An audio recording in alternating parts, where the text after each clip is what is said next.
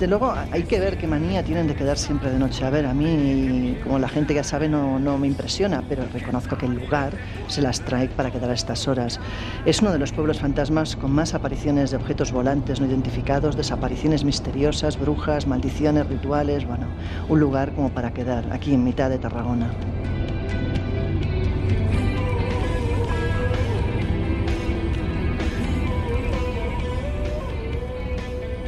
Bueno, pues ahí está, en lo alto de la montaña. Ahí tenemos la Almusara, el pueblo maldito por excelencia.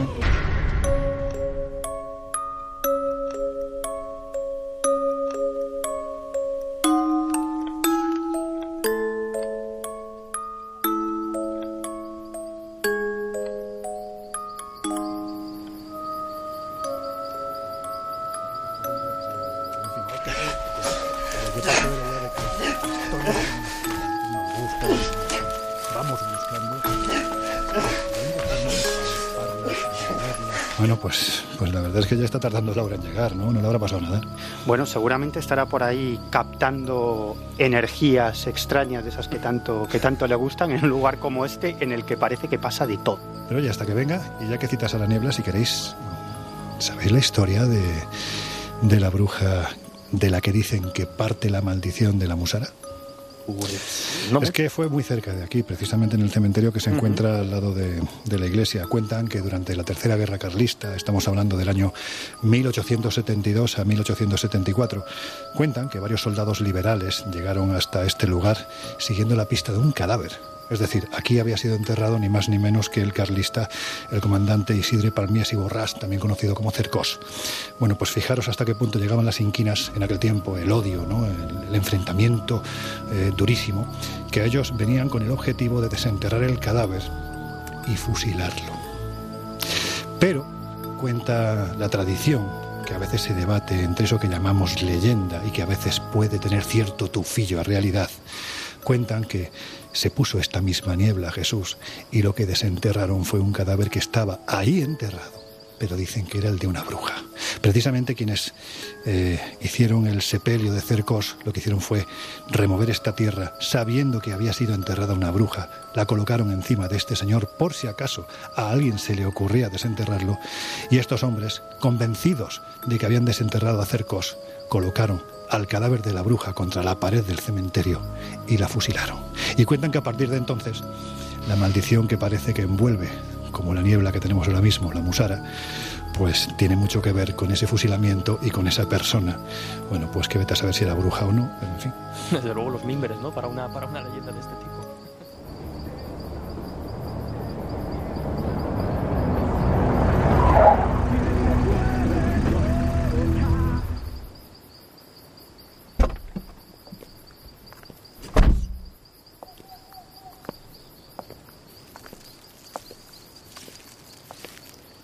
Vaya sitios tenéis para quedar, chicos. Bueno, menos mal que la historia que tiene este lugar justifica que vengamos aquí, pero aún y así, vaya horas, podríamos haber quedado un poco más temprano. Eh, no sé si tenemos algún problema con el mediodía. Di que sí, que haga solecito. ya estamos con el solecito. Este, si no es un entorno calentito, parece mentira que sea el gallego. Pero en fin, no os quejéis, porque, a ver, yo parto de la idea de que historias como las que a nosotros nos gustan, como las que vamos buscando, es que la única forma de palparlas, de olerlas, de vivirlas, es en lugares como este y precisamente a horas como esta. No es lo mismo estar al mediodía. No, sobre todo si quieres pasar a la vila del Sis, que es fácil así, a oscuras, sin ver la piedra, las saltas y a tomar por saco. ¿Vila del Sis? ¿Y eso qué es? Bueno, ¿no sabéis la historia de la Vila del Sis? Nunca os he contado la historia. Bueno, resulta que dicen que aquí en eh, la Almusara hay una especie de puerta dimensional, una puerta que lleva como una población paralela, que es la Villa del Sis, la Villa del Seis, con todo lo que tiene el número de diabólico, de mágico, eh, y que hay una piedra que si tú la saltas pasas a esa vila, o sea que y esa piedra se supone que estaba al lado de la masía, lo que pasa que hace años que estaba desubicada y perdida, así que en cualquier momento la podemos saltar sin darnos cuenta y ala a otro pueblo del bueno, que nunca ahora, regresas. Ahora, ahora, yo creo que vamos a profundizar en esa historia porque yo creo que lo que tenemos que saltar ahora mismo, más bien abrir, son las puertas del, del Colegio Invisible. ¿Os parece? Pues, sí. pues venga, vamos a ello.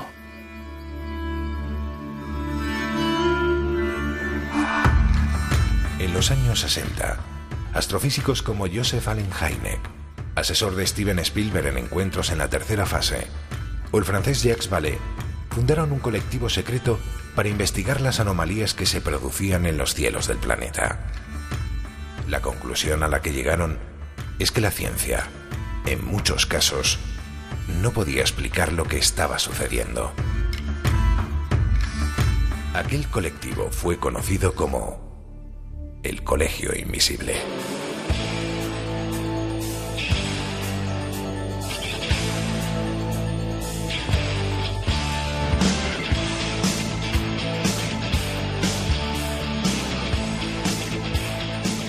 El Colegio Invisible, con Lorenzo Fernández Bueno y Laura Falcó en Onda Cero.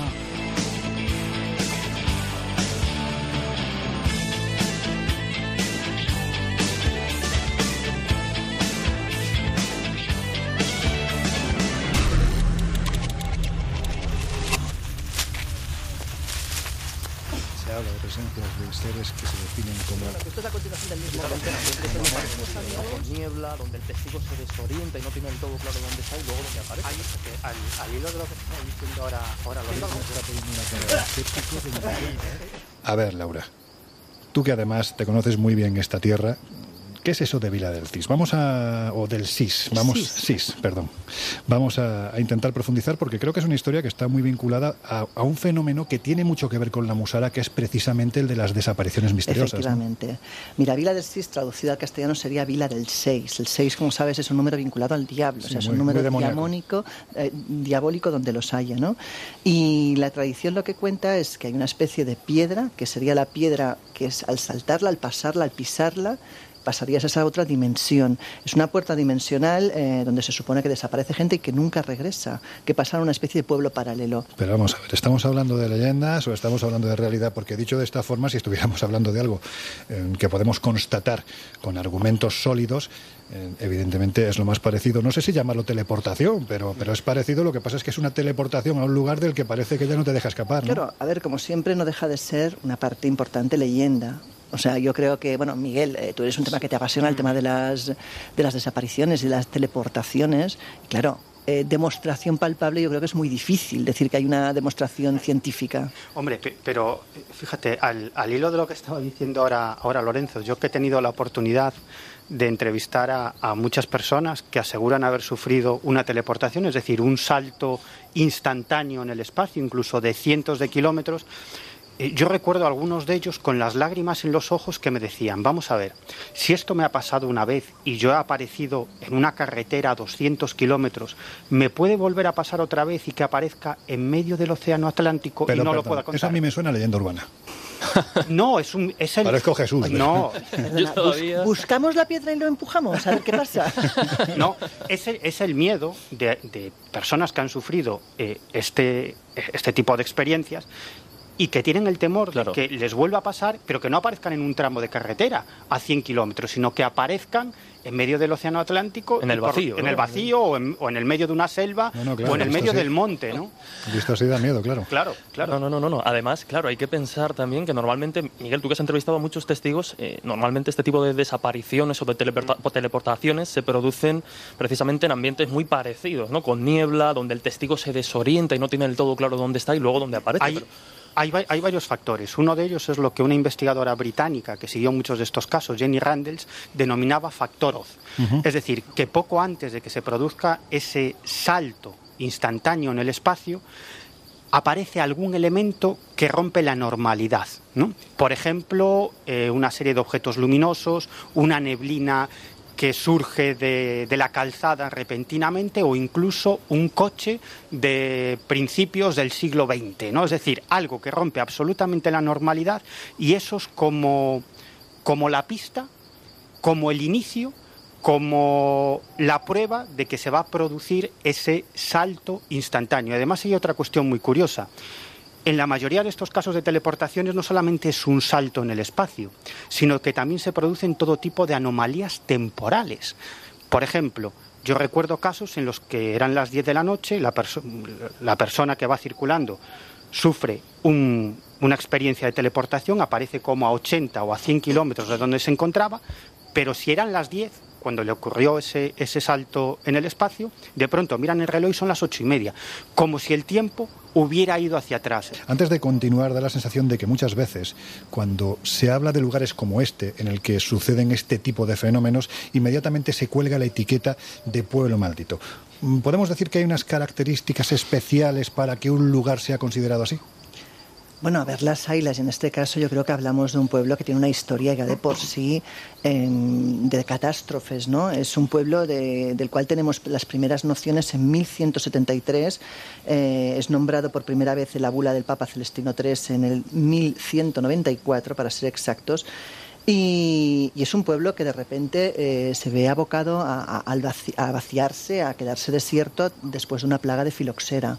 Eh, un pueblo que, de estar en auge, de ser un pueblo relevante de la comarca, de repente desaparece de la noche al día y sus habitantes mm, también, o sea, se queda completamente vacío. La filoxera, que es como una especie de gusanito que lo que hace es que se come la vid, literalmente la seca, y por este pueblo principalmente vivía de eso, ¿no? En la década de los 50, cuando es despoblado. da la sensación de que esto no es suficiente para considerar a un pueblo maldito. Puede haber una epidemia. En los años 50, evidentemente, el crecimiento de las ciudades es eh, imparable. Tiene lógica que, se despoblara.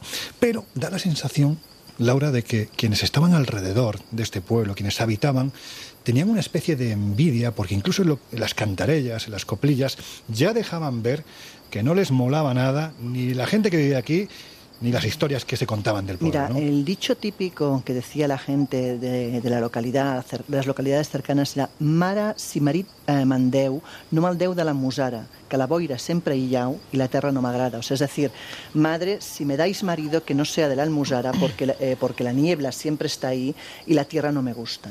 ¿Vale? Siempre había habido esa sensación como era un, que era un pueblo mm, que no era recomendable, era un pueblo inhóspito, era un pueblo con una tradición ya de ciertos sucesos extraños, o sea, de avistamientos, de, bueno, que no, no, acababa de gustar, que sabían que estaba asociado pues a eso, como una especie de maldición eh, histórica. Vamos a lo que nos gusta, es decir, eh, vamos a hablar de, de los fenómenos extraños que se producen en este lugar. Si tuviéramos que establecer una catalogación de fenomenología paranormal, ufológica, ¿cuáles son las características de, ya podemos decirlo así, aunque a mí no me guste porque claro, eh, aquí con la luz del fuego exclusivamente iluminando, pues hombre, hablar de pueblo maldito, pero ¿cuáles son esos fenómenos que se producen en este lugar?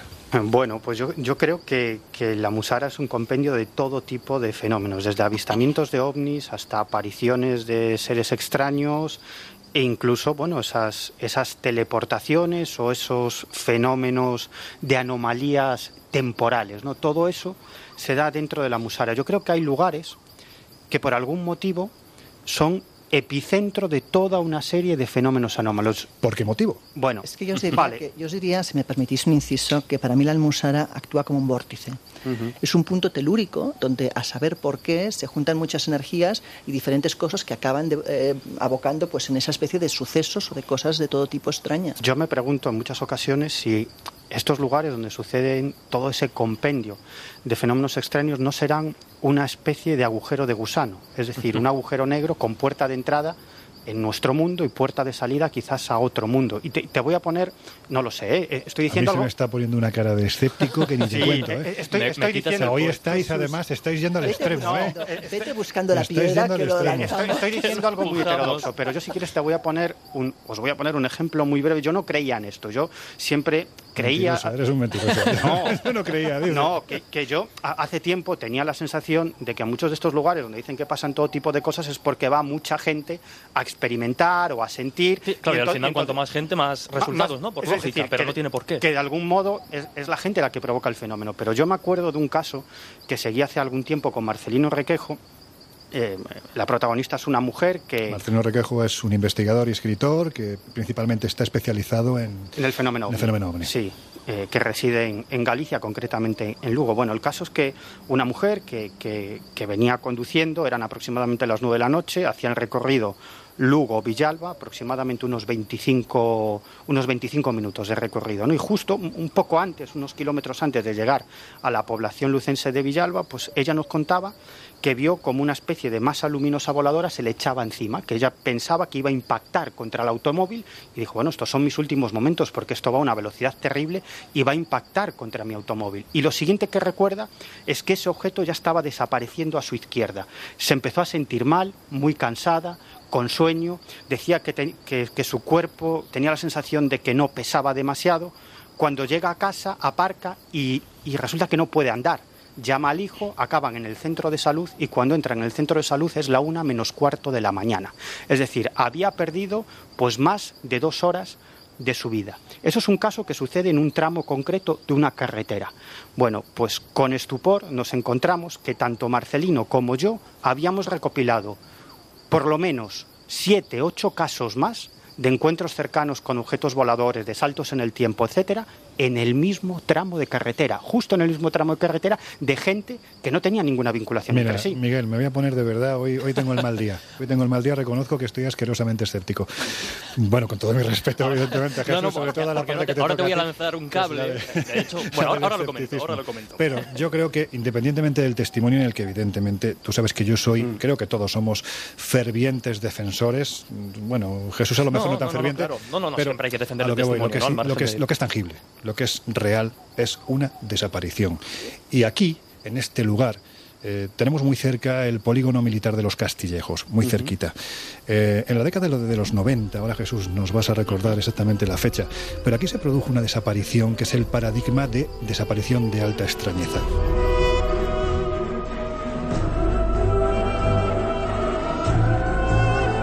El Colegio Invisible. El periodismo de misterio ya está aquí, en Onda Cero.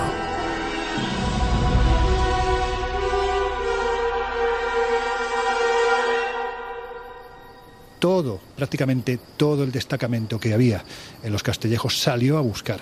Vinieron gente de la selva del Camp, que está muy cerca, para buscar y se utilizaron perros, en fin, la última tecnología de aquel tiempo.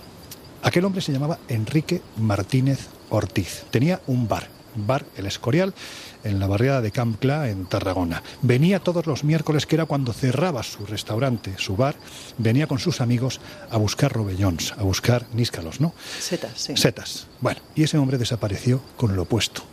No se ha vuelto a saber nada. Yo creo que es el caso paradigmático y eso sí que es tangible, ¿verdad? Es un caso realmente asombroso por el resultado y por los comentarios posteriores que harían eh, tanto pareja de, de Enrique en aquel momento como los amigos que lo acompañaron, porque desde luego la, la escena es completa y absolutamente de, de película. Ya has dado algunos detalles fundamentales, hay que situarse concretamente. Te he hecho un pedazo de spoiler. No, bueno, me has, all- me has allanado el terreno. Vale. Como digo, fecha exacta en este caso es miércoles 16 de octubre de 1991. Como bien dices, Enrique Martínez Ortiz regentaba el bar Escorial, que en aquella fecha se encontraba precisamente de remodelación. Se acababa de comprar un coche de alta gama.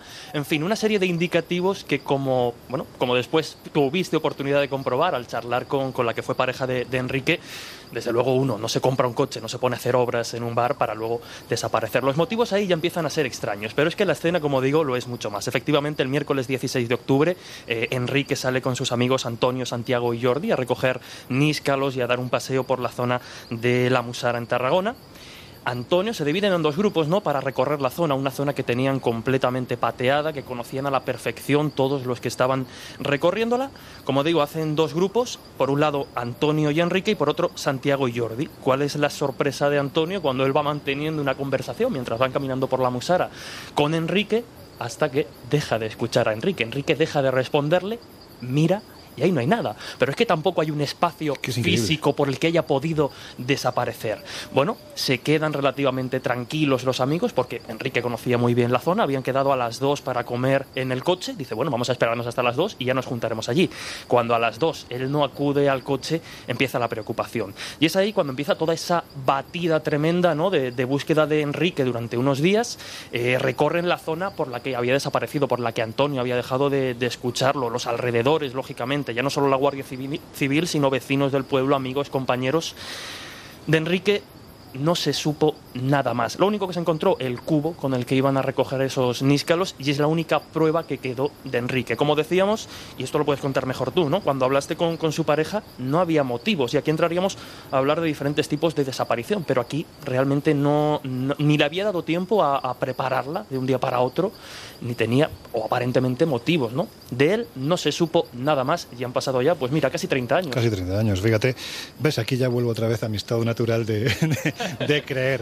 de creer. que, que tenga que ser el escéptico el que te venga otra vez a, a traer Sí, a la creencia. sí. Bueno, hay, hay- hay una leyenda, bueno, una leyenda, un comentario, ¿no? Que se me ha olvidado comentar y es que dicen, que porque además por la zona, ¿no? Cercana, que Enrique Martínez Ortiz, quién sabe, puede estar ahora habitando esa villa del 6. Que saltó la piedra de la masía, ¿no? Hay un caso, una cosa que también me gustaría apuntar de este caso, muy curiosa, y es que a los días de estas batidas, eh, uno de los amigos que había ido con él a recoger eh, estos níscalos se presenta precisamente eh, en los juzgados, pide hablar con el que lleva el caso de desaparición y le comenta lo siguiente: había ido con unos amigos eh, unas noches después de estas batidas para otra vez seguir buscando por su cuenta.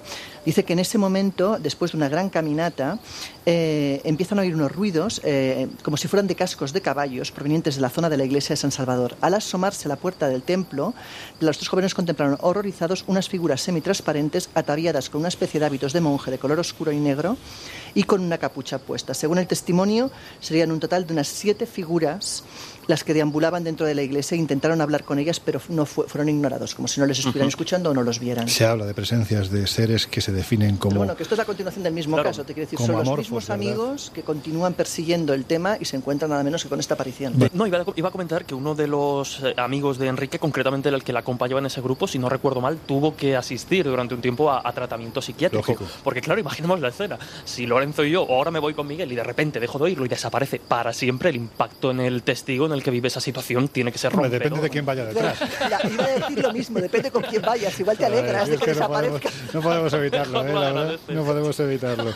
Bueno, en fin, yo creo que ha llegado el momento, el momento de máxima emoción, de máxima alegría en este entorno en el que estamos ahora mismo. La verdad es que menos mal que tenemos el fueguecito encendido porque si no ya empieza a calar esta, esta niebla en los huesos. Pero llega el momento más feliz de, de Miguel Pedrero. ¿A que sí, Laura? Hala, dale. Pues sí, pues sí. Miguel. Sí. Parece que cuando uno habla de teleportación, de personas que tienen una pérdida espaciotemporal, leyendas urbanas, iba hacia Santiago de Compostela y de repente aparezco en Santiago de Chile. Evidentemente estos son leyendas urbanas, pero hay casos de gente que ha vivido situaciones parecidas, ¿verdad? Quizás no tan extremas, pero sí parecidas. Sí, bueno, no tan extremas o casi, casi, ¿no? Y- Bueno, Sí, sí, sí. Además, eh, me ha costado mucho elegir un solo caso porque tengo tantas historias de teleportaciones y tan interesantes que, bueno, vamos a quedarnos con el caso protagonizado por José Luis Pérez y Rodrigo Freitas. Es muy interesante porque en este caso no es una persona la que va en el vehículo, sino que son dos testigos de la misma teleportación que viajaban juntos en el mismo automóvil. Esto ocurrió una noche de enero del año 1996, tanto José Luis como Rodrigo son profesores de karate, habían estado en Madrid participando en un, en un curso de karate y regresaban a Vigo, la ciudad donde, donde viven. Mejor que contarlo yo, que lo cuente José Luis, uno de los protagonistas. bueno, pues dará al play. Mi compañero, que venía sentado a mi lado, yo era el que conducía el vehículo, eh, me dice que siente como un cosquilleo, como una electricidad estática a lo largo de su columna vertebral. ¿no? Entonces yo lo que hago es encender la luz interior del vehículo para ver qué pasaba y bueno, pues ahí quedó la cosa. Nada más terminar de apagar la luz otra vez, eh, la misma sensación que él me comentaba la noté yo a lo largo de la columna vertebral. Eh, e inmediatamente después de sentir yo esa sensación, a lo lejos vemos un cartel que pone a Monforte de Lemos 50 kilómetros. Claro, ante- anterior a ver el cartel, mi compañero me comenta, me dice, ¿dónde estamos? O sea, nos extrañó porque, claro, el recuerdo que tenemos es venir por una autopista y de repente te ves ubicado en medio de las montañas, por decirlo así, ¿no? Y vemos el cartel ese que indica Monforte de Lemos 50 kilómetros. Nos pusimos muy nerviosos y lo que hicimos fue eh, estacionar, aparcar el coche, ¿no? En la cuneta y asegurarnos de qué es lo que pasaba allí, porque estábamos allí eh, cuando el recuerdo que tenemos es de venir por una autopista. Entonces yo lo que hago es mirar la hora y desde que habíamos repostado, que era la una de la madrugada, a 50 kilómetros en el viaducto de San Martiño, eh, era la 1 y 10 de la madrugada. O sea, habían transcurrido 10 minutos, con lo cual era imposible recorrer casi 200 kilómetros hasta donde nos encontramos en 10 minutos. O sea, y el depósito de combustible tampoco había disminuido. Se encontraban a 200 kilómetros del punto en el que pegaron, en el que dieron ese salto, con el depósito lleno, porque se daba la circunstancia de que justo 10 minutos antes de que se produjera esta teleportación. A que sé lo que está pensando Laura. Que así da gusto tener teleportaciones con lo cara que está la Ah, no, gasolina, no. A ver, yo el tema de la teleportación, ojalá. ¿Tú sabes lo que sería viajar así? O sea, Vamos a ver, si te haces por el 200 otro. kilómetros y tienes el depósito lleno, Claro, ¿qué hay que no. hacer? Claro, habían Lo único es pasado. saber cómo hacerlo. O sea, si Claro. lo descubres, dínoslo. O sea, Perdón por la frivolidad. Bueno, hab- habían pasado tan solo eh, 10 minutos, tenían el depósito lleno, pero es que para llegar desde la autovía, desde la 6, más o menos a la altura de Benavente, al viaducto de San Martinio, hay que trabajárselo, ¿eh? ¿Sabes lo que transmite esta gente? Lo diré siempre y vamos, me cansaré.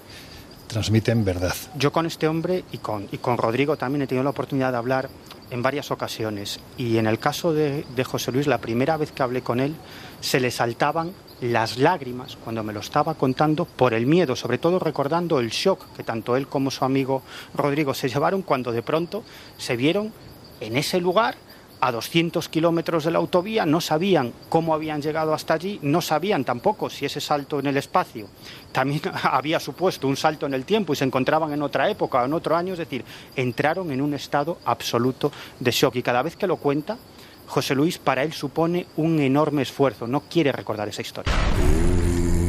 There's a house in charming town they call the rising sun.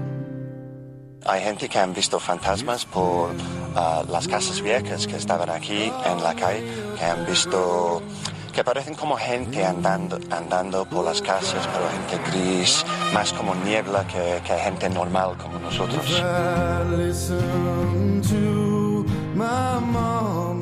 En unos minutos volvemos a abrir las puertas del Colegio Invisible en Onda Cero.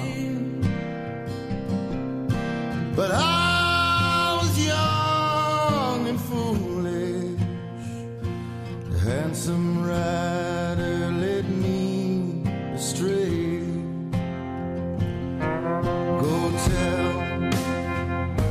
my baby sister. Never do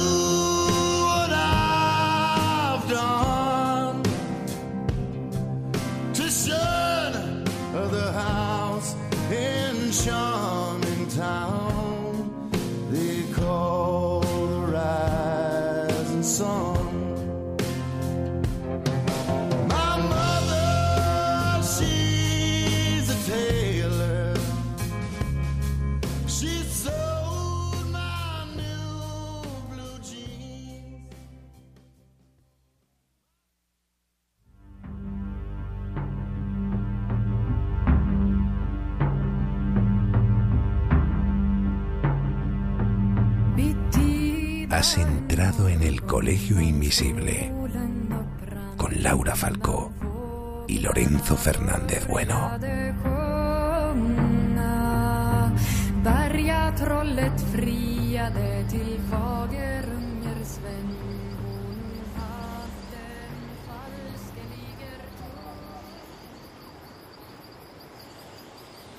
Laura, ¿tienes frío? Bueno, no demasiado, pero la verdad es que está Es refrescando. que me ha dado la sensación así de que estabas como un poco temblando. Digo, no sea que haya visto algo y no, lo haya dicho, aunque yo sé lo que tú temblar, dicho, tú sí, sí. no tiemblas. No, eso no. Bueno, estamos hablando de, de desapariciones, especialmente es el fenómeno, quitando los ovnis y otros tantos más de los que os vamos a hablar en los próximos minutos, pero quizás el de las desapariciones es el más duro por todo lo que acarrea, ¿no? A nivel familiar, sobre todo, que desaparezca una, una persona.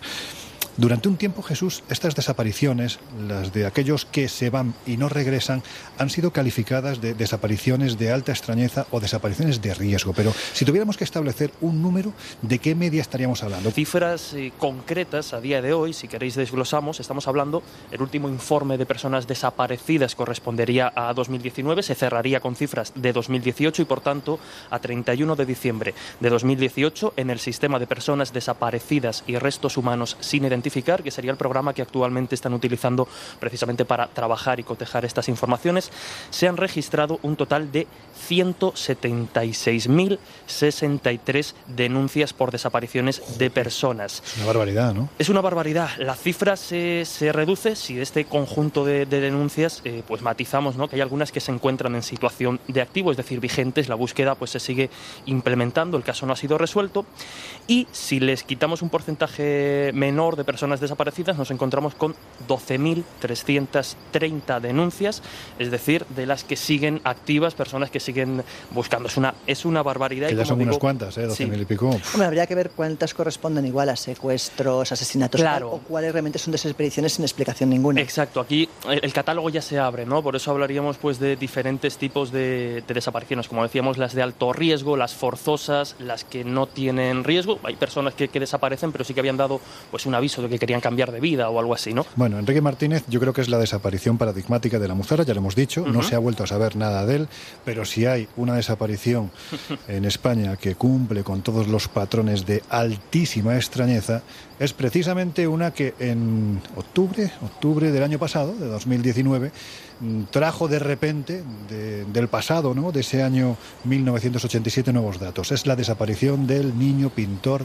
de Málaga, David Guerrero Guevara. Eh, efectivamente, por resumir mucho el caso, que porque probablemente sea una de ¿Serás las capaz? eh, desapariciones más impactantes ¿no? de, de- de toda la historia de la crónica negra en España. Como dices, David Guerrero, eh, el niño pintor de Málaga, desaparece el 6 de abril de 1987, tenía tan solo 13 años y las circunstancias pues, son efectivamente bastante raras. ¿no? Era un niño al que describían con una capacidad tremenda para la pintura. De hecho, eh, la compañera que recibe esta última pista hablaba de que si no hubiese desaparecido, quizá hoy estaríamos hablando pues, de alguien a la altura de Picasso o de Antonio Banderas, un artista mundialmente reconocido. Tanto es así que con tan solo 13 años, ese día, ese 6 de abril de 1987, David Guerrero tenía que asistir a una eh, inauguración, a una presentación de, de sus obras, ¿no? relacionadas, quiero recordar, que con imaginería religiosa y la Semana Santa. Sus padres se prestaron a acompañarle, él dijo que no, que iba solo, tan solo que tía- tenía que coger el autobús.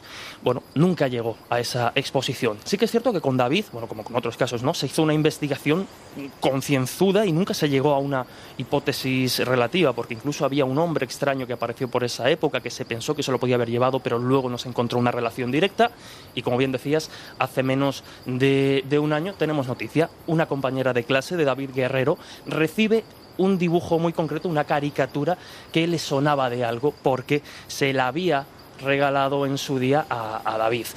Lógicamente esto desmorona y desconcierta a, a la familia, que se lo toman de entrada no como una broma de mal gusto, pero después de tantísimo tiempo pues no le dan mayor relevancia. Conviene aquí mm, detallar una cosa muy rápida que puede aplicarse a cualquier caso de desaparición y es que esto genera una serie de problemas legales porque por ejemplo eh, claro si desaparece tu marido eh, no lo das como muerto oficial como desaparecido hay una herencia No, no, o hay que- algún no, tipo no, no solo eso, ha habido Claro. casos de gente que se ha vuelto a casar y luego ha aparecido el susodicho, que han tenido un serio problema legal. No estaba muerto, que estaba de parranda, Exacto, ¿no? efectivamente. Bueno, pues como decía, por rematar, ¿no? En el caso de, de- de David Guerrero aparece ese dibujo que en un principio podría haberlo relacionado, podría haber sido una pista. La policía, lógicamente, investiga huellas si hay algo. Y hasta donde se sabe, como digo, quedó, quedó en saco roto, sirvió para reavivar el tema y para volver a hablar pues, de esta trágica desaparición. Pero de momento, pues seguimos sin saber nada de, de David Guerrero, el niño pintor de Málaga. ¿Sabéis lo curioso? Que en estos casos, bien sea la desaparición de David Guerrero o, por ejemplo, la desaparición del niño de Somosierra, mm, que también fue bastante llamativa en su tiempo, recordemos, ¿no? Ese camión de ácido que volcó y, bueno, pues eh, se encontraron a los padres en la cabina del camión, pero el niño que viajaba con ellos, Juan Pedro Martínez Gómez, nada de nada, no se ha vuelto a saber nada. Lo curioso es que cuando hablas con la gente que estaba vinculada de alguna forma a este tipo de personas, a estos desaparecidos, todos hablan con la misma pesadumbre. Si os parece, yo que tengo un teléfono que suena un poquito mejor que el de, que el de Miguel, me he traído unos, unos sonidos ¿no? Eh, de varias personas que estuvieron muy vinculadas con David Guerrero Guevara. Vamos a escuchar lo que opinaba el director del Colegio Divino Pastor, que era donde estudiaba David Guerrero, Francisco Guzmán. Recuerdo perfectamente a primera hora de la mañana de- del día posterior a su desaparición, eh, la llegada de los padres a- al aula, eh, preguntando a, a los a los compañeros, a los amigos de, de aula, si habían, si habían mm, visto o tenían algún indicio, alguna pista de dónde podían estar.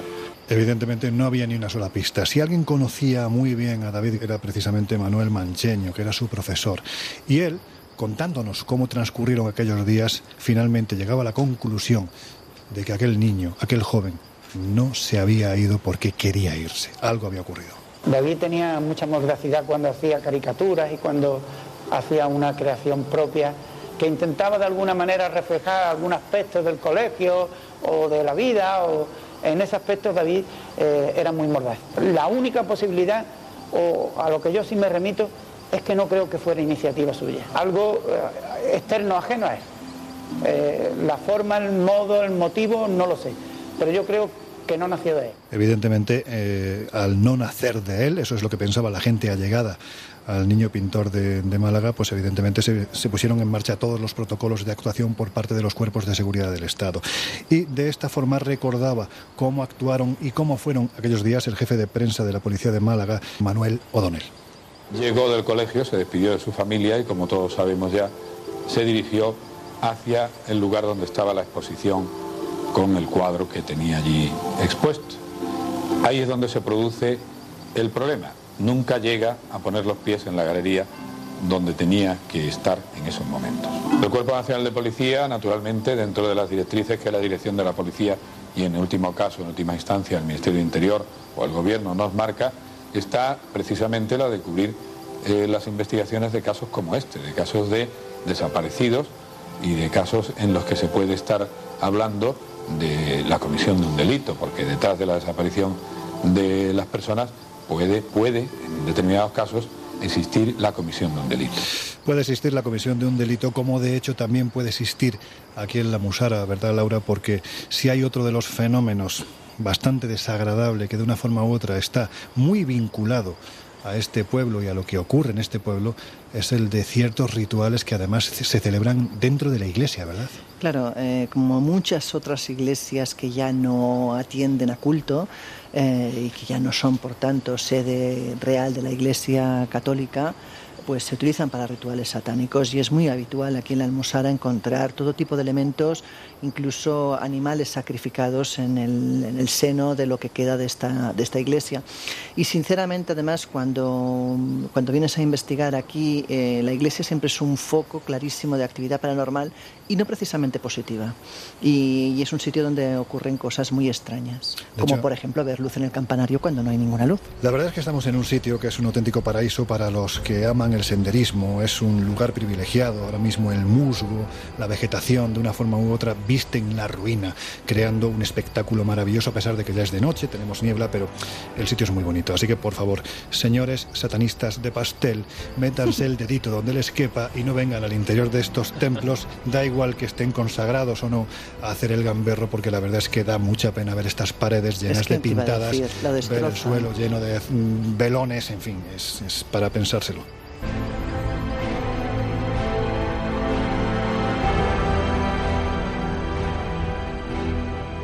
El Colegio Invisible en Onda Cero.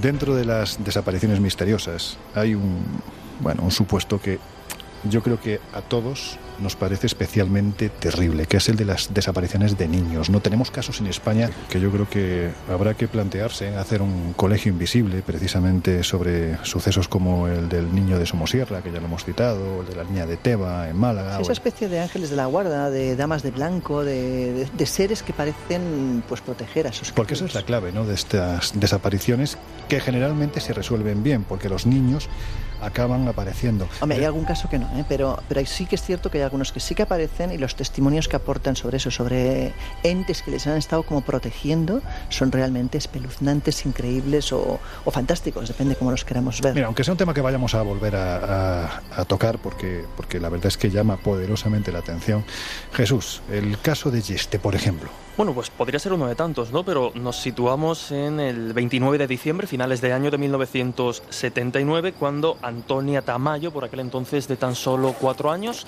desaparece. Su madre le, le pierde la pista y se pierde por las por el monte, ¿no? Por el monte en este caso. Mira, perdona, es que claro, los que nos están escuchando no son conscientes de lo que pasa aquí alrededor del fuego. Es que de repente Laura abre su bolso y aparece un facsímil del periódico que dio la noticia en aquel tiempo. ¿Tú qué pasa? ¿Que llevas estas cosas en el Bueno, no, pero que era un tema que, que sabía que podía salir por el lugar donde estamos. Bien, bien, bien, bien. Pues como decía, ¿no? Por esta, además estamos hablando de finales de diciembre en Albacete. Yo sé muy bien que por allí las temperaturas, de hecho, marcaban de 0 grados para abajo cuando esta niña desaparece y está tres días completamente desaparecida. Insisto, la policía barajó varias opciones. Lógicamente se hicieron varias batidas por la zona, una zona complicada en la que no consiguen localizar a la niña. Hacía mención al tema del frío y las bajas temperaturas porque insistimos y recordamos, cuatro años, una niña pequeña perdida en mitad de la noche a finales de, de diciembre. Bueno, pues cuando ya se habían dado casi casi todo por perdido, porque muchas personas pensaban que era muy difícil encontrar a esta niña viva, en 1980, claro, cambiamos de año, ¿no? El 1 de enero de 1980, tan solo tres días después de que hubiese desaparecido Antonia Tamayo, de, después incluso de acusar o de valorar la posibilidad de que el padre pudiese haberla asesinado y deshacerse del cuerpo, porque no se explicaban cómo no daban con ella, pues de repente aparece.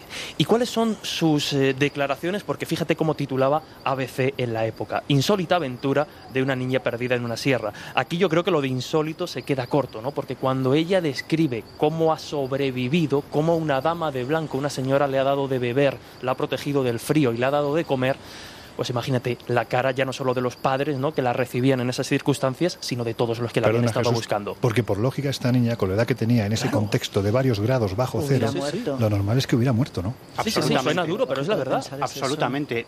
Pasó esta niña tres noches en pleno monte y la encontraron por casualidad porque el 1 de enero de 1980, como contaba Jesús, unos hombres estaban eh, cogiendo leña en el monte y de pronto escucharon unos lloros y se encontraron a la niña. Y la niña inmediatamente fue llevada al hospital y después de los exámenes médicos a la conclusión a la que llegaron los doctores que se encontraba en un estado perfecto de salud. Y lo que contaba la niña era eso que había sido protegida por una dama de blanco que por la noche se acercaba a ella y le proporcionaba calor Mira, hay más casos porque ya veo que tienes ahí la colección de periódicos, Laura.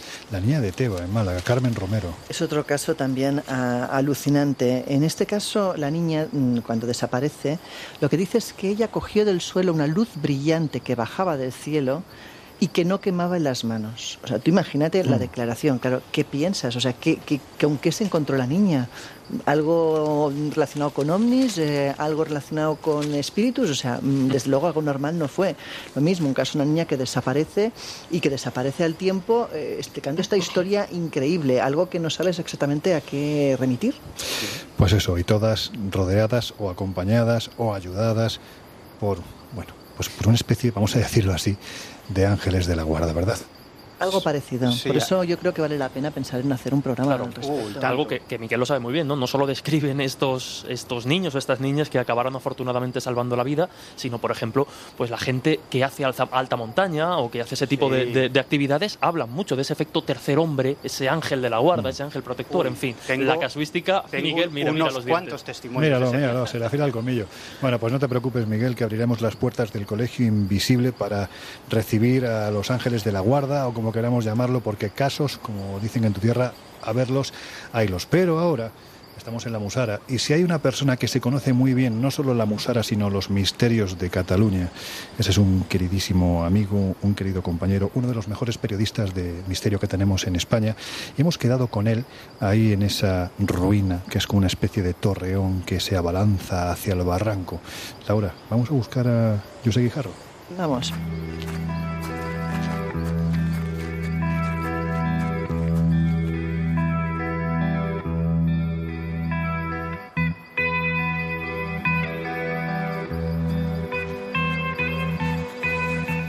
Qué solito estás, Josep? Ostras, qué susto me has dado. Estaba absorto mirando este... Tomando este- el sol, ¿verdad? Bueno, tanto como el sol, pero fijaos qué, qué panorámica tan maravillosa del Camp de Ah, eso Tarragona sí. tenemos desde aquí. Estamos a 1071 metros, ¿eh? nada menos, y hace un frío. No, hay unas vistas frío increíbles. eso Sí, se ven las luces ahí al fondo. Eso, eso debe ser Reus, ¿no? Efectivamente, Reus. se ve to- todo el Camp de... Mira, que- aquello de allí debe ser la petroquímica, todo aquello es la ciudad de Tarragona. La verdad es que no siempre tenemos estas vistas porque una de las cosas más terroríficas del lugar es la boira. ¿Sabes lo que es la boira? niebla. Bueno, Laura lo sabe porque habla catalán, ¿eh? sí, pero, sí, la pero la boira es la niebla. Yo también en mis ratos libres. Exacto. Sí. Bueno, oye, cuéntanos qué tiene esta tierra para hacer propensa a todo este tipo de fenómenos de los que hemos estado hablando. Pues eh, tiene, tiene boira, tiene niebla y la niebla no es cachondeo. eh, está muy vinculada a todo el tema de las eh, desapariciones misteriosas, a las teletransportaciones, a, a todo lo que tiene que ver con el, en el misterio. Y aquí en, en este lugar en el que nos encontramos, en la Musara, pues mucho más. De hecho, hay un, un verso en catalán que dice algo así como Mare, si marit mandeu, no maldeu de la Musara, que la, bo que la boira sempre hi jau y la terra no. Algo así como, eh, madre, Per- Perdona, si- Josep, sí. Laura, tienes tu mejor acento que, ¿Ah, sí? que Josep. Sí, sí, porque es que Laura también lo ha dicho Es que antes. antes la hemos estado comentando. Sí, sí, sí, y tiene, tiene mejor acento Laura que tú. Bueno, pues será porque no soy catalán, ¿qué quieres que te diga? es cachondeo. No, pero fíjate que eh, en, en ese, eh, en el folclore, ¿no? Pues ya determina eh, que aquí la niebla tiene mucho que ver y como mínimo tenemos eh, dos, tres, hasta cuatro casos relacionados con la aparición, desaparición de la niebla y aparición, desaparición de personas. Mm, Y esto, pues, eh, desde luego, eh, da mucho que hablar. Bueno, yo estoy convencido de que los que nos están escuchando al otro lado de los micrófonos de Onda Cero saben perfectamente quién es Josep Quijarro, más aún en esta casa, pero en fin, eres un periodista que llevas muchos años trabajando este tipo de contenidos, has escrito muchos libros, muchos de ellos además, sobre los misterios de, de Cataluña y prácticamente un domingo sí y un domingo también te pueden escuchar en la, en la Rosa de los Vientos. Pero si te parece, ya que hemos hecho las presentaciones, vamos a hablar de algunos temas vinculados precisamente a ciertos lugares de, de esta tierra. Y cuando digo esta tierra me refiero a Cataluña. Quizás así nos podemos hacer una idea de, bueno, pues de lo fundamentales, lo básicos, lo importantes que son estos temas que aquí se perciben, yo no sé si de una forma mayor eh, que al resto del país, pero da la sensación, por lo menos, analizando la historia ¿no? de, de estas temáticas en Cataluña. Si hablamos de brujería, por ejemplo, a mí me viene a la mente Valgeorgiña. ¿Qué ocurre allí? Bueno, Vallgorguina está situado en un triángulo. Es evidente que yo no soy catalán. está situado en un triángulo mágico brujeril, por eh, denominarlo de algún modo. eh, en, en- en, eh, el Montseny. Eh, mucha gente va buscando el, el dolmen, un dolmen eh, que todo hay que decirlo, no está situado en su emplazamiento original, que es donde las brujas hacían eh, sus aquelarres, y eh, muy cerca de ese dolmen, de ese eh, emplazamiento nuevo del dolmen, se encuentra la iglesia de Santa María de Tapiolas. Eh, en esta iglesia, que tiene adjunto pues un, muro cementerio en el que antiguamente debieron estar los ataúdes, pues por lo menos de unas 18 personas, fue mm, vamos que, que, que, mm, se, se quitaron esos ataúdes, fue profanado. Y, ese ha sido lugar, y yo las he visto, las he vivido en primera persona, eh, algunos rituales de cariz eh, satánico ya en el siglo XX. Pero es que ese epicentro, eh, digamos, de la actividad em, brujeril se traslada del, del Montseny hasta Hostalric, a, muchas zonas limítrofes al- a la cordillera, a la montaña del Montseny, y que nos reportan una intensa actividad de brujas durante la Edad Media, pero que eh, por aquello del boca a orejas se ha seguido manteniendo hasta prácticamente los tiempos actuales. Si hablamos de ovnis, entonces estaríamos hablando de Montserrat, seguramente, ¿no? Bueno, Montserrat eh, tiene una larga tradición relacionada con lo que llamamos hoy no identificados, pero que en el 880 le llamaban eh, fenómenos sobrenaturales o luces populares, también conocidas así. Y yo soy de los que pienso que alguna suerte de inteligencia debió esconder eh, esa- esos fenómenos y, y- en especial vinculados a esa montaña, habida cuenta que desde el año 880 tenemos registros específicos de luces que avistaban unos pastores eh, y que siempre se dejaba de ver en un mismo punto. Bueno, tan intrigados estaban aquellos eh, pastores que eh, acudieron a ese lugar ya acompañados del obispo de, de Manresa y descubrieron para su sorpresa, yo diría que con cierto estupor, que allí había una, una gruta, una gruta que emanaba una especie de resplandor eh, dorado en el que descubrieron allí la imagen de la Virgen eh, Negra que hoy todos los catalanes pues pueden eh, ver en la Basílica de Montserrat. Basílica, por otra parte, que fue erigida allí, tampoco por casualidad, porque cuando el, digamos, la comitiva decidió trasladar la, la imagen hasta Manresa, fue haciéndose más y más pesado hasta que eh, hubo un punto en el que ya era imposible moverse. Y ese punto fue precisamente el lugar en el que se erigió la montaña de, de Montserrat. Hay, hay por lo menos dos, Loren, antes de que me interrumpas, dos acontecimientos Yo no interrumpo, más. tú sabes que yo no interrumpo. No, pero es que te he visto, te he visto con Sí, ese sí, gesto de querer, de querer hablar. Hay por lo menos dos acontecimientos más que merece la pena reseñar.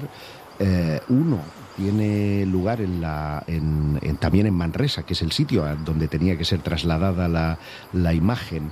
Eh, en la iglesia del Carmen, que es una de las más antiguas, en 1345 había un litigio importante con el, obispo. Aquí los obispos siempre están en medio. Y, ese litigio consistía en que, como había una, una pertinaz eh, sequía, querían hacer pasar una acequia por los terrenos del, del religioso, ¿no? del cura. Y este dijo, mira, mm, aquí nada de nada. Dices algo que Dios se manifieste y me diga lo contrario. Y ocurrió que estando el 13 de marzo de 1345, todos ahí en, en esa iglesia del, del Carmen, pues eh, una luz procedente de la montaña de Montserrat vino a entrar por el rosetón principal, dio tres vueltas a la iglesia, eh, marcando tres capillas específicamente, y luego salió por una de las eh, ventanas superiores haciendo sonar las campanas. Obviamente el cura dijo, bueno, esto es un hecho sobrenatural y a partir de aquí podéis hacer la acequia. Con lo cual, eh, aquellas, aquellos ovnis, aquellos eh, no identificados, se metieron en los asuntos humanos para resolver el litigio. Y por último, y este me complace decir que fui yo quien, quien lo descubrí, hay un documento eh, del 3 de julio de 1642, porque hay que decir que eh, los religiosos en, la Edad Media hacían las veces de notarios, además de cura, y levantó acta de eh, dos acontecimientos insólitos que tenían como escenario también la montaña de Montserrat. Este documento está en el archivo parro- parro- parroquial de Olesa de Montserrat y se, se ve que aquello debió de ser impresionante por lo que cuenta el, eh, cura de, de Olesa, eh, ya que todas las personas referenciadas allí cuentan como vieron eh, una luz durante 15 minutos que iluminó toda la montaña y luego se perdió en el cielo. Pues claro, como no podía ser de otra forma, esa larga tradición de avistamientos llegó hasta el siglo XX y ahí fue cuando un contactado, al que admiro profundamente por su sinceridad, Luis José Grifo, yo creo que tú también lo conoces. Sí, sí, sí, eh, sí. eh, será cuestionable en todo lo que quieras, pero desde luego es un tipo muy consecuente consigo mismo, eh, tuvo un encuentro que literalmente le hizo cagarse en los pantalones. No, no, de verdad, ¿eh? Porque, porque él... Es lo que tienen estos temas, que a veces Claro, provocan no, no, efectos no, no. deseados. Es- Estaba aterrado, estaba aterrado, porque además Él eh, subió pues eh, provisto de una cámara no fotográfica, sino de estas de Super 8, ¿recuerdas? Sí, esas sí, sí, las esas antiguas cámaras pequeñitas y, y empezó a filmar aquella luz en la que después le pareció reconocer algunos rostros de seres fallecidos. Bueno, luego nos contará, porque yo sé que Laura también es un tema que, que tú controlas bastante, Sí. luego nos hablarás un poquitín de, de Montserrat. Además, es que Montserrat en sí, con todo lo que tiene alrededor, da para abrir las puertas del Mm. Colegio Invisible muchas veces, porque merece la pena. Pero otro lugar. Josep, esto es como una especie de examen.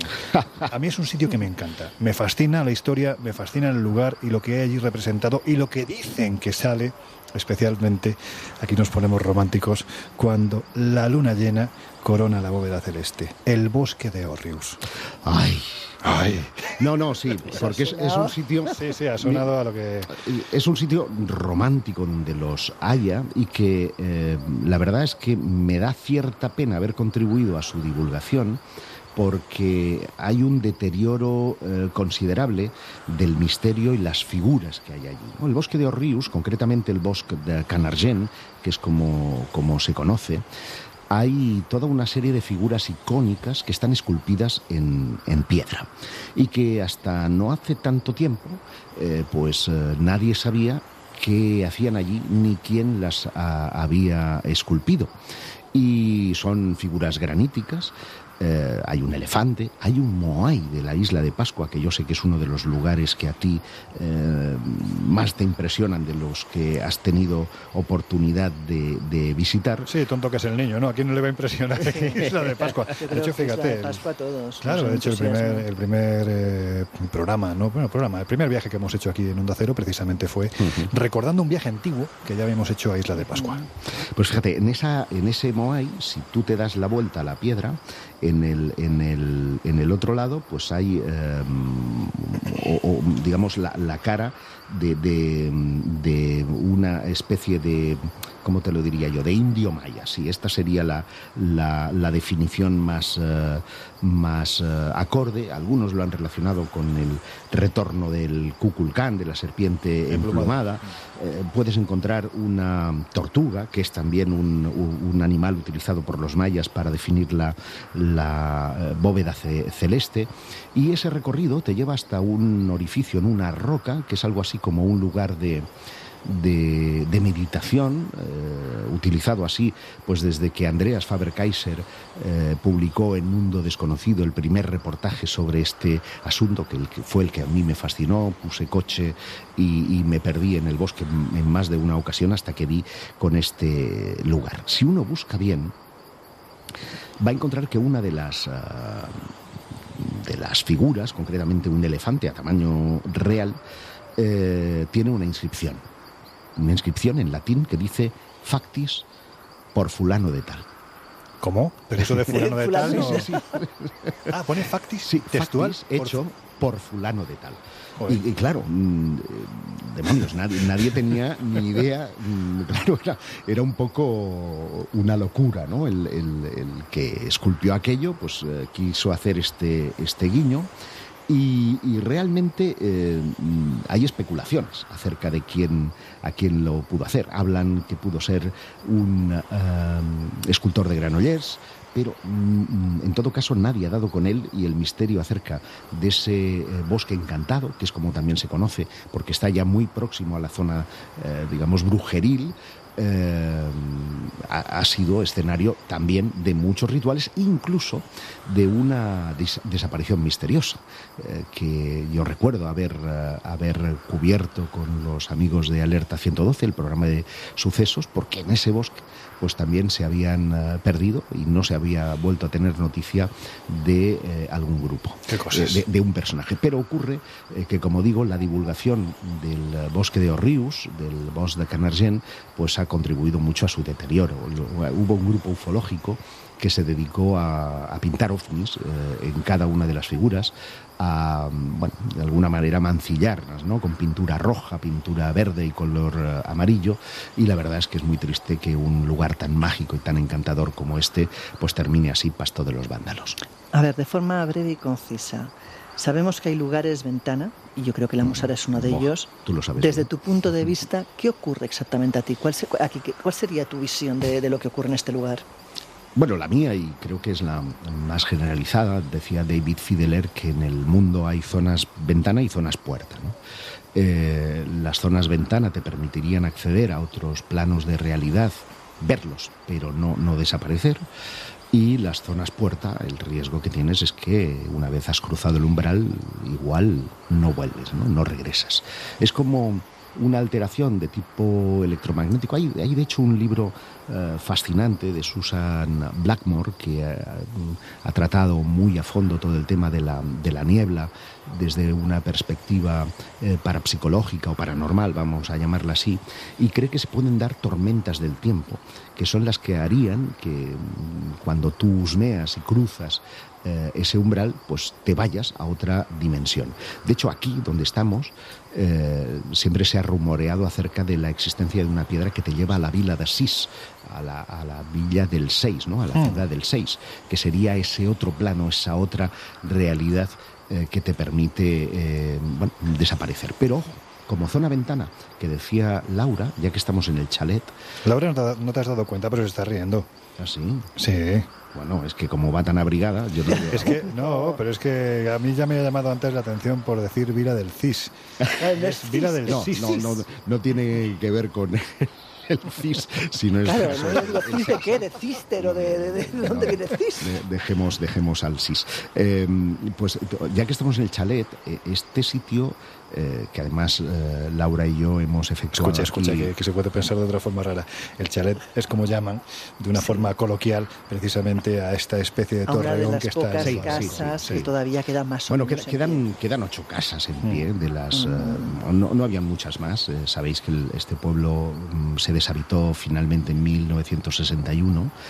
Los 12 últimos fueron literalmente engañados por, Hmm. por un tipo que dijo que eh, quería construir aquí una especie de urbanización, no, lo millonario le llamaban, el millonario. Joder. Y vamos, ni millonario ni nada, pero aquí como había una, eh, un problema con el agua, se habían secado las dos fuentes eh, que existían en el pueblo, finalmente eh, pues terminaron yéndose y quedan estas ocho ruinas que tenemos aquí delante. La más importante es esa iglesia que está detrás nuestro, con este campanario del siglo XIX que ahora mismo no tiene campanas.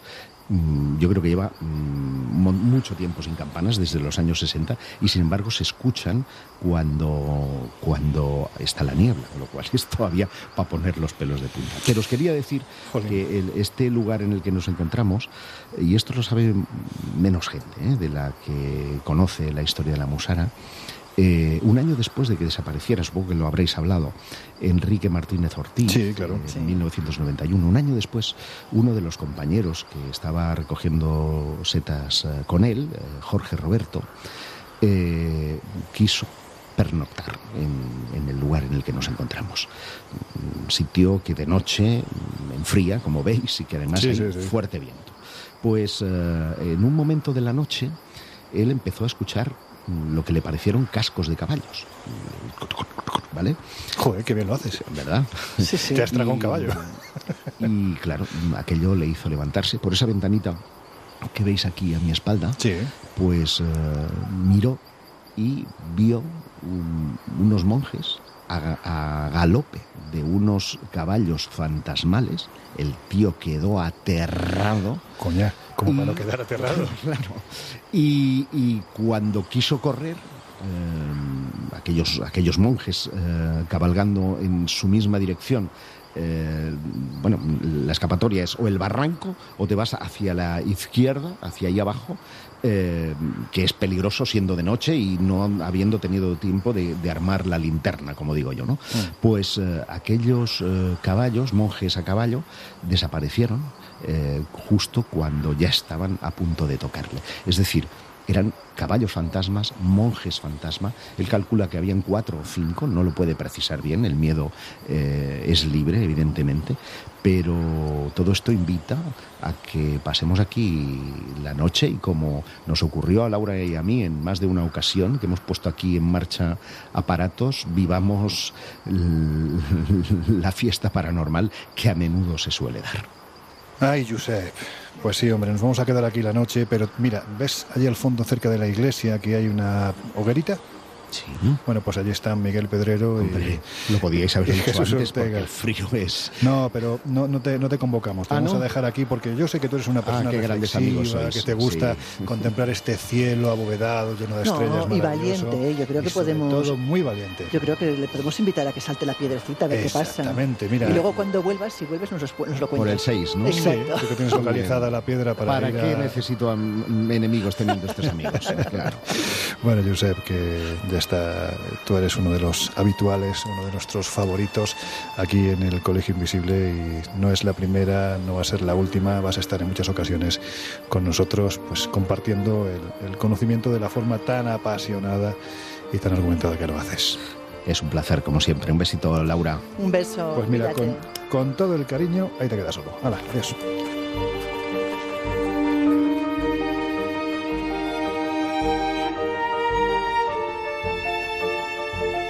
El Colegio Invisible. Los jueves de una y media a dos y media de la madrugada en Onda Cero.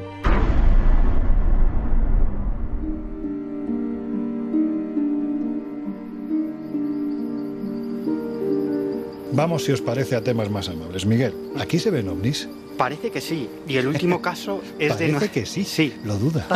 Qué raro. No, el, el último, el último caso es bastante reciente, del 28 de marzo del año 2017.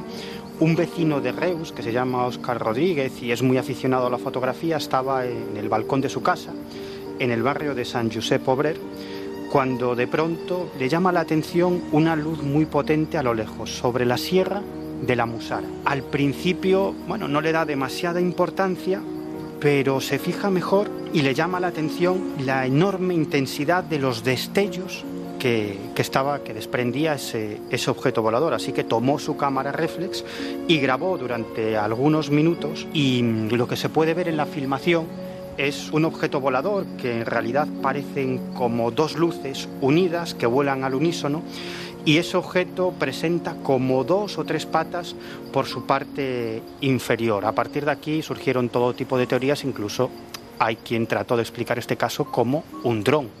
Un dron con algún tipo de luminosidad y con unas patas, etcétera, etcétera. Bueno, podría ser. El caso es que, obviamente, ahí está la filmación y este es el último caso de objeto volador no identificado, porque de hecho no ha sido identificado, del que tenemos constancia. ¿Podría haber sido un dron? Pues sí, podría haber sido un dron. Bueno, lo cierto es que este lugar sí durante un tiempo, bueno, recuerda además, fíjate, la, la alerta OVNI que en el mes de junio, creo recordar, del año 1995 realizó desde estos mismos micrófonos nuestro añorado y siempre querido Juan Antonio Cebrián, por aquel entonces director y presentador de la, de la Rosa de los Vientos. Eh, hubo un grupo destacado precisamente aquí en la Musara durante aquella alerta OVNI y hay que decir que yo creo que en aquel, en aquel, aquella noche, ¿no? que fue fantástica de, en cuanto a información ufológica, fue el grupo más activo. Aquí se estaban viendo todo tipo de objetos en todo momento, ¿no? O sea, fue es un lugar especial, es un lugar especial. Y evidentemente cuando hablamos de ovnis, Laura, es que esta tierra está muy vinculada a los ovnis, ¿verdad? Mm, Es que no muy lejos, no muy lejos tenemos el macizo de Montserrat. Bueno, Montserrat es un sitio de avistamientos donde los haya. De hecho, eh, si recurrimos a, la historia no muy lejana, a la historia reciente, sabemos que, que por ejemplo, pues el 11 de, cada mes los vecinos eh, a 40 kilómetros de Barcelona eh, saben perfectamente que hay un grupo que sube de forma asidua a la montaña para hacer avistamientos ovnis. Es un grupo liderado por José Luis Grifol. Ahora ya hace tiempo que no sube porque el hombre ya también es mayor pero a sus casi 80 años el hombre aseguraba que era capaz de comunicarse telepáticamente con estos seres. Y de hecho muchos de los que le han acompañado en estas experiencias eh, pues han dicho que cuando él eh, oficia esta especie de- de rituales o de situaciones de contacto, se producen luces que además parecen jugar y responder de forma más o menos inteligente a los designios de este, de este buen hombre. Eso que, que él llamaría trazos. Los trazos, ¿no? Que Y además con ese tono. Es verdad, es verdad. Yo tuve la oportunidad de estar con el Montserrat cuando todavía subía, hace unos cuantos años, y es increíble porque todavía son cientos y cientos las personas que siguen subiendo a observar el fenómeno, o sea que sigue vivo. Bueno, Javier Sierra o Manuel Carballal quizás Sí, sean sí, los sí. testigos más insignes ¿no? de, esta, de esta famosa Sí, montaña. no, no, es un lugar, vamos, donde los hay. Aparte Sí. que, más allá de, de esto, también siempre ha sido un lugar mágico. O sea, Montserrat es un lugar eh, que empezando por cómo se encontró la, vir- la, la- la Virgen Negra, eh, continuando por la fascinación que incluso los nazis sintieron por este lugar. O sea, es un lugar que ha sido siempre un punto clave de, de sucesos extraños. También incluso brujería se habla, ¿no? De En el macizo de Montserrat. Es un sitio, de- bueno, pues si la verdad sí, si el telurismo existe, Montserrat parece como que es un faro, ¿no? Que, Efectivamente, que también es atrae de también esos puntos. este tipo de, de- de fenómenos.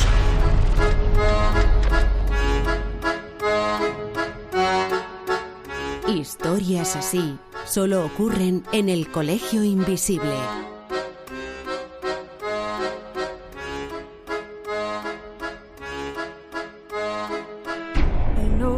No sunshine when he's gone.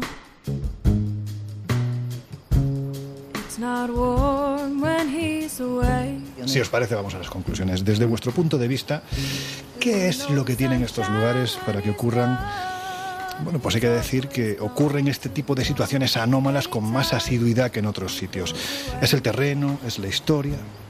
Yo creo que es un punto donde confluyen muchas cosas, como hemos dicho en algún momento, ¿no? Es un punto donde probable, pues a nivel telúrico, tiene que haber seguro eh, canales energéticos que cruzan esta zona. Probablemente a nivel geográfico también debe tener algún tipo, mm, a saber, igual que, que las mareas les afecta a la luna, pues probablemente eh, pues habrá puntos en el mundo donde por su ubicación geográfica también eh, sufren influencias varias, pero luego aparte yo creo que también hay puntos que, como decíamos, son vórtices y son eh, lugares donde los sucesos parecen acumularse, porque no es una cosa, sino que son varias. Yo creo que, que para mucha gente es difícil de creer que sucedan este tipo de, de fenómenos en un lugar concreto. Me estoy refiriendo, por ejemplo, a la cuestión de las teleportaciones. Pero ¿sabéis que eso que es tan difícil de creer que suceda en el mundo de los grandes cuerpos, en el mundo ¿Sabes qué pasa? Que yo creo que más de uno, si supiera que fijo va a pasar, se lleva a la mujer, ¿eh?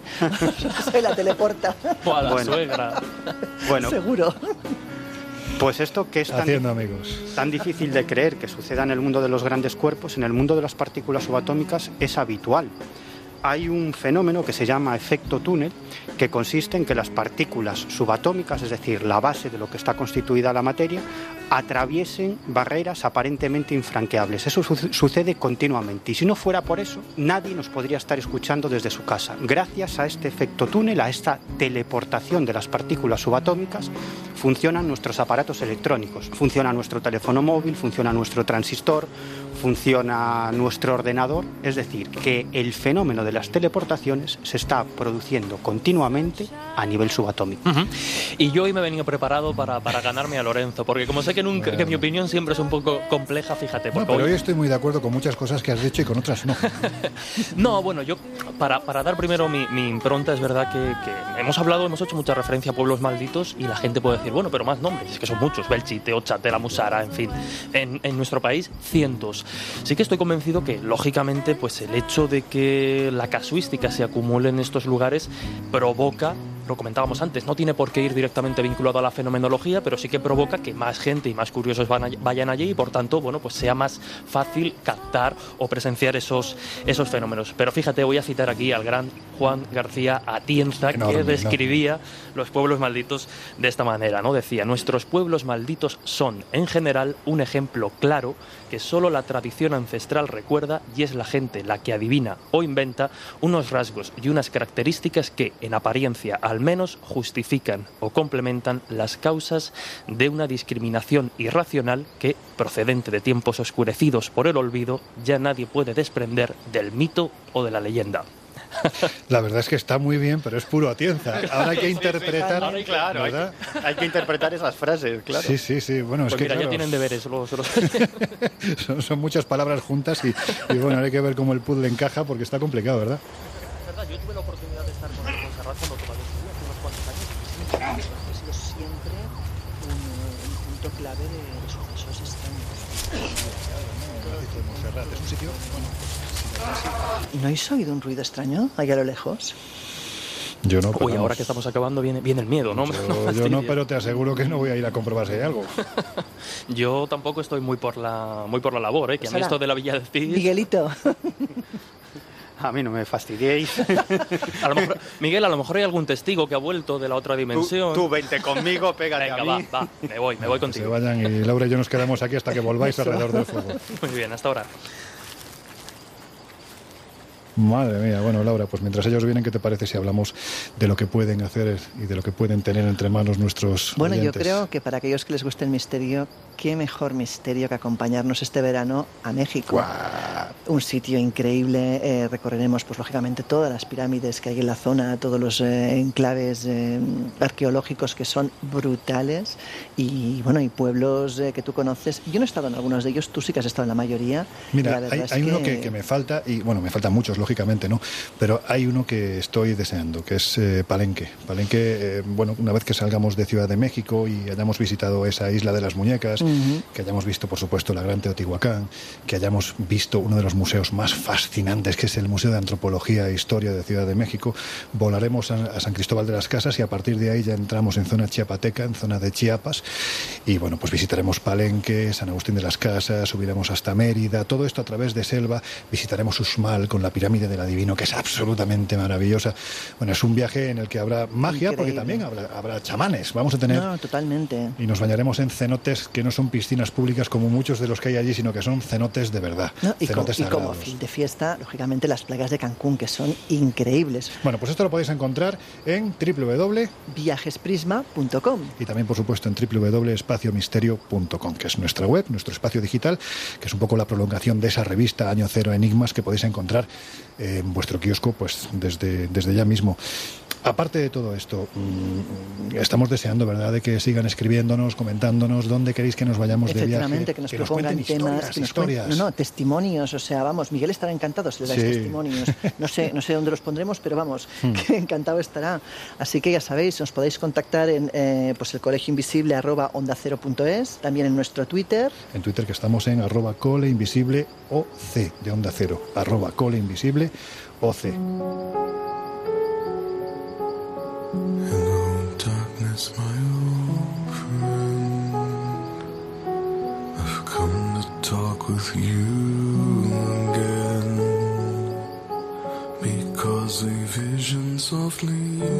Yo creo que al cabo del año, comentaba Jesús, ¿no? que en un país como España se producen más de 10.000 desapariciones. Hablaba de, incluso del año pasado, más de 12.000. Bueno, pues en este caso nuestros cuerpos de seguridad parece ser que logran resolver el 70% de los casos. Y pasado el año aproximadamente el 95%. Pero hay un porcentaje que no es resuelto. Son las desapariciones de alta extrañeza. No hay pista móvil o razón que las justifique. La única certeza es que sus protagonistas no se vuelve a saber absolutamente nada.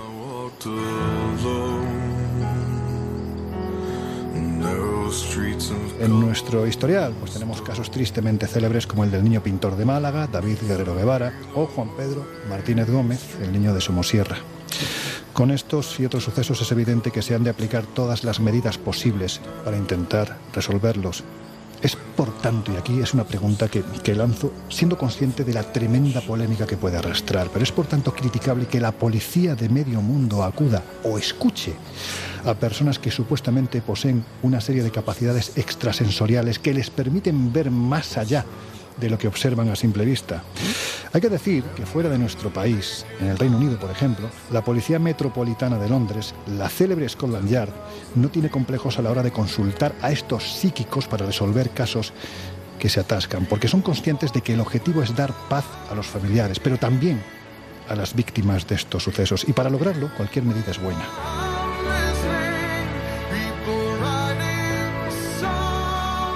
En España hay que decir que no aceptamos esta opción, quizás porque hemos asistido a sonados fracasos, como el mediático de la desaparecida Anabel Segura en enero de 1994, porque fue situada viva en lugares tan dispares como Cuenca, Guadalajara o Vigo, cuando realmente llevaba semanas enterrada en, en Toledo.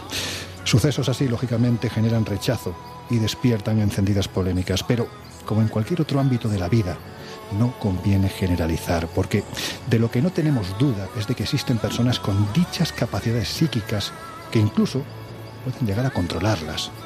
Pero no hacen ruido, no son célebres, rechazan los flashes, los espectáculos televisivos.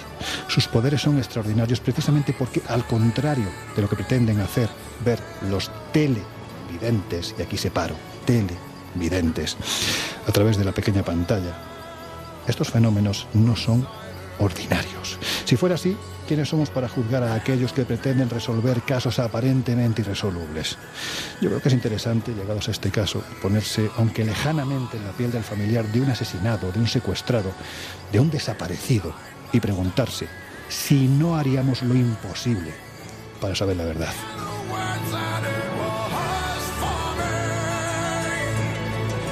Yo creo que esto es lo mismo que cuando alguien con una enfermedad terminal desesperado recurre a un curandero. Mm, probablemente en el 99,9% de los casos hablamos de farsantes, pero solo que haya un 0,1% de verdad y salve alguna vida merece la pena. Pues yo creo que esto es lo mismo, ¿no? Aunque sea a través del placebo, ¿no? Que se dice siempre. decir, Solo que gente- haya un 0,1 de, de videntes capaces realmente de intuir algo, de ayudar o de facilitar una pista verdadera merece la pena correr el riesgo. Pero en fin, Laura, que la semana que viene más. Nos vemos. Bueno, pues ahora quedáis con el gran José Luis Salas y sus no sonoras, aunque siempre decimos que son buenas horas para escuchar al, al gran Salas.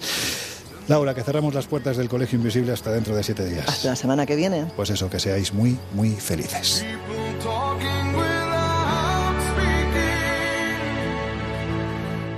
El Colegio Invisible. Con Lorenzo Fernández Bueno y Laura Falcó. En Onda Cero.